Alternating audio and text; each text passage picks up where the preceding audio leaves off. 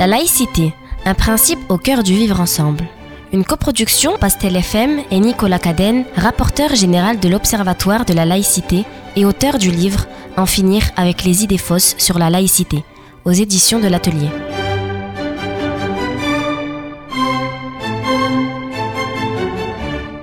Article 2.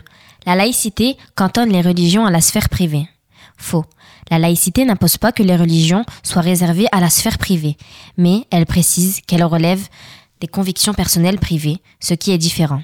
Ainsi, dès lors que chacun choisit de croire ou de ne pas croire, il ou elle peut également manifester cette croyance ou cette non-croyance, hors de chez lui, dans les respects de l'ordre public établi par la loi.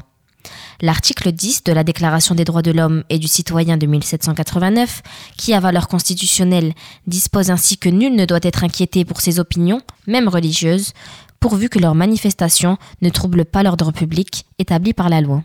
À certaines conditions, il peut donc y avoir des manifestations à connotation religieuse sur la voie publique au même titre que les manifestations politiques ou syndicales. L'article 27 de la loi du 9 décembre 1905 prévoit en effet que les cérémonies, processions et autres manifestations extérieures d'un culte sont réglées en conformité de l'article L 2212-2 du Code général des collectivités territoriales. Ce même article rappelle les différents pouvoirs de police du maire qui doit assurer le bon ordre, la sûreté, la sécurité et la salubrité publique.